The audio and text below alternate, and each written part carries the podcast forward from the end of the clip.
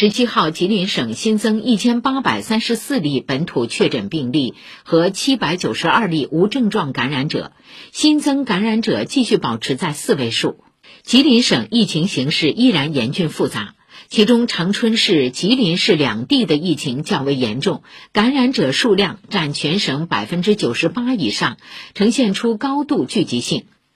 昨天零到八点，吉林市再增本土确诊病例三十五例，本土无症状感染者九例，但这一数字较前一天已经有所回落。